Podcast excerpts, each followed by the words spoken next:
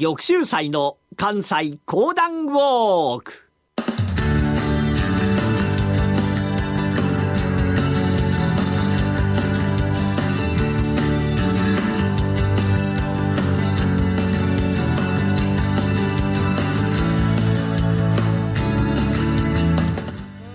玉州祭の関西講談ウォーク。この番組はなにわの講談師玉田玉州祭さんにこれまで歩いてきた歴史上の人物や出来事にゆかりの深い関西のさまざまな土地をご紹介いただきます。今月お届けしている東堂高虎のお話。先週に続いて高虎の旗に描かれた白い餅白餅にまつわるお話です。それではこの後玉州祭さんにご登場いただきましょう。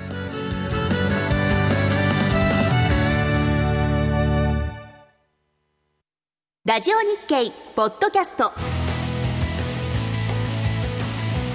過去に放送した番組の一部やポッドキャスト限定の番組を iPod などの MP3 プレイヤーでいつでもどこでもお聞きいただけます。詳しくはラジオ日経ホームページの右上にあるポッドキャストのアイコンからアクセス。おはようございます。講談師の玉田玉秀祭でございます。今月は築城名人、また書生名人と言われてございます、東堂高虎のお話をさせていただいておりますけれども、先週お話をいたしました、小花や官兵衛の屋敷を出た後のお話でございます。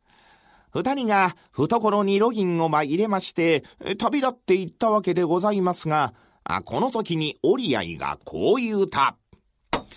いやあ、高虎、お前には関心をした。偉い男や。あそこでな、あ、物は相談やが、お前も俺も二関門ずつできた。二人が一緒に歩いておれば、お互いを頼りにしてしまう。それは良くない。どうや、ここで別れようやないか。おー、そうやの。まあ、それもそうかもせえへんな。あ、いや、おり合い。そうしよう。おり合い、え、機嫌よう行けよ。あ、あ、それからな、あ、ちょっと待ってくれ。最後にな、お前と相談をしたい。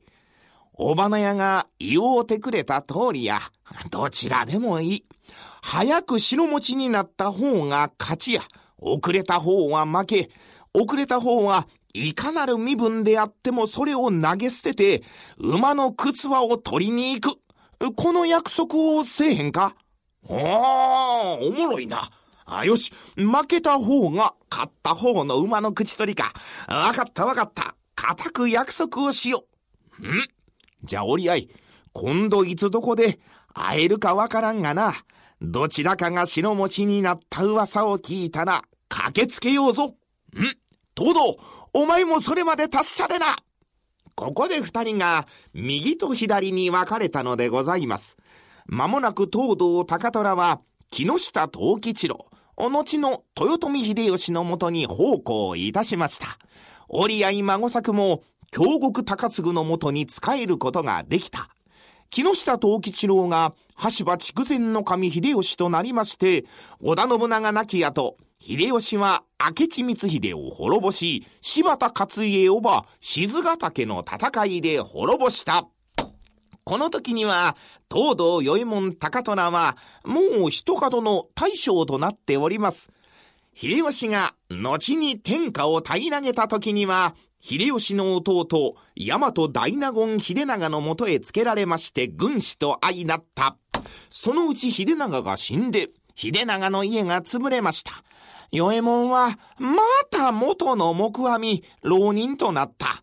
この時にはさすがの与右衛門高虎もがっかりといたしました。はあ、俺もこれまでか。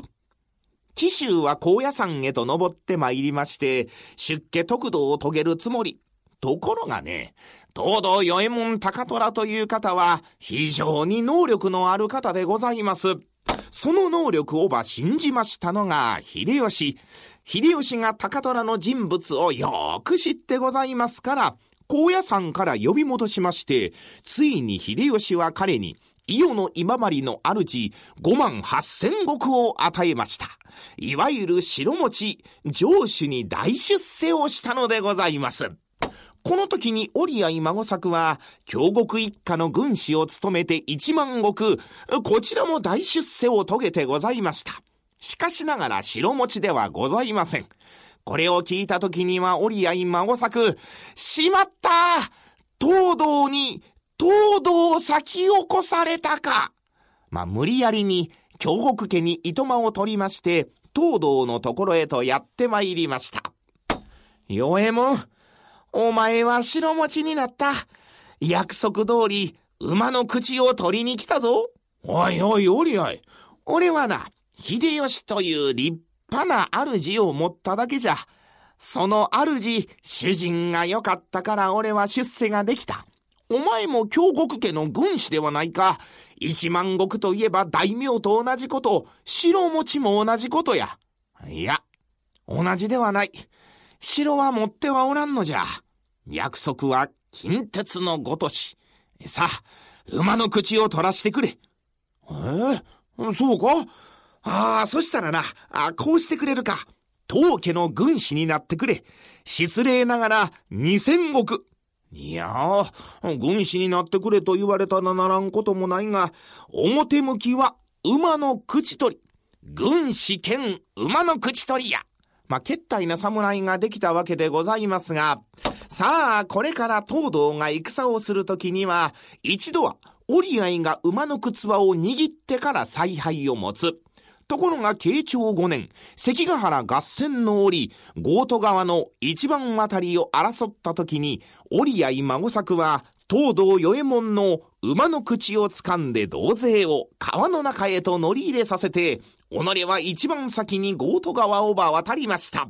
第四条に、東道与右衛門の家来、折合孫作、一番とやろうとして、ひょいっと後ろを見ますと、2番にわたって参りましたのが京極高次。どうも昔の主の前では具合が悪い。そこで、東道の口取り、八内と呼ばわった。まあ、こりゃ口から出任せの名前でございます。後に東道が、おりやい、お前なんであんな名前を言うたんや？いやあ、俺も言いにくかったんや。後ろを見た時には、前の主がそこにいたんやからな。そうか。あ、それじゃあお前は、俺んところの一門の扱いにするから、あ、これから、東堂八内と名乗れ。はあ、わかった。それは結構じゃ。じゃあこれからお前は、東堂八内じゃ。東堂高虎が、この関ヶ原の合戦が終わりますと、喜ばれましたのが、徳川家康でございます。なんでかと申しますとね、実はこの関ヶ原の合戦の前に、脇坂康春や小川といった諸将に寝返りを約束させておりましたのが、なんと東堂高虎でございました。そこで、今治に20万石を与えた。あ、この時に気づきました今治城。これが日本最大水城の一つとなりました。しかしながら、今治は少し遠い。いくら戸様大名と言っても、家康のお気に入りの高虎を僻地に置いておくのはもったいないと思いました徳川家康。そこで関西に集まります豊臣方への牽制の意味も込めまして、家康は高虎に伊勢の津、威風を命じました。あ高虎、すぐに伊賀上野城を着手いたします。出来上がった城を見まして、皆が驚いた。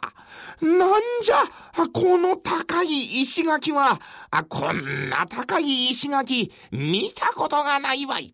まっすぐに積まれました石垣は、日本一の高さを誇ったわけでございます。これを知った家康がにんまり、さすがは高虎じゃ。主君の懐に入るのが本当にうまい高虎でございましたが、きっちり恩義を忘れない男でございました。東道八内と名前を改めました折合孫作とともに、東海道の宮の宿、小花屋官兵衛おば、訪れまして、莫大な金を出して昔の証文を受け取り、東道家あらん限り、おばなやあらん。東道の城宿となりまして、その不信は東道家からいたすと約束をした。おばな屋も遠慮なしに申し出て、ついにおばな屋は宮の宿で一番大きな宿屋と相なったわけでございます。おばなや官兵衛はこの後、この宿をば他人に譲りまして、全体が金のある人ですから、自分は電池電旗を買い、大地主となって生涯を終わったそうでございます。さあ、東堂高虎、この後どうなるのか。この続きは次週にてのお楽しみ。玉田玉秀祭でございました。ありがとうございました。山本薫です。大橋弘子です。矢川由紀です。マーケットトレンドは私たち3人がお送りします。日々変わりゆく投資情報を毎日コンパクトに15分でお伝えします。マーケットトレンドは月曜から金曜夜6時、トコムスクエアから公開生放送。今日のお話の最初に築城名人として紹介された東堂高虎。後半に登場した石垣の高さ日本一を誇る伊賀上野城は高虎によって大改造が行われた城です。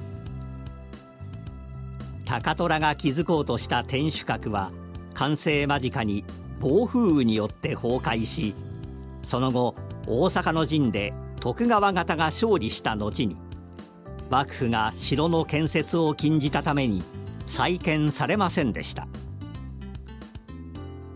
現在の天守閣は昭和10年1935年地元出身の政治家川崎勝によって復興されたもので正式には伊賀文化産業城という名前です。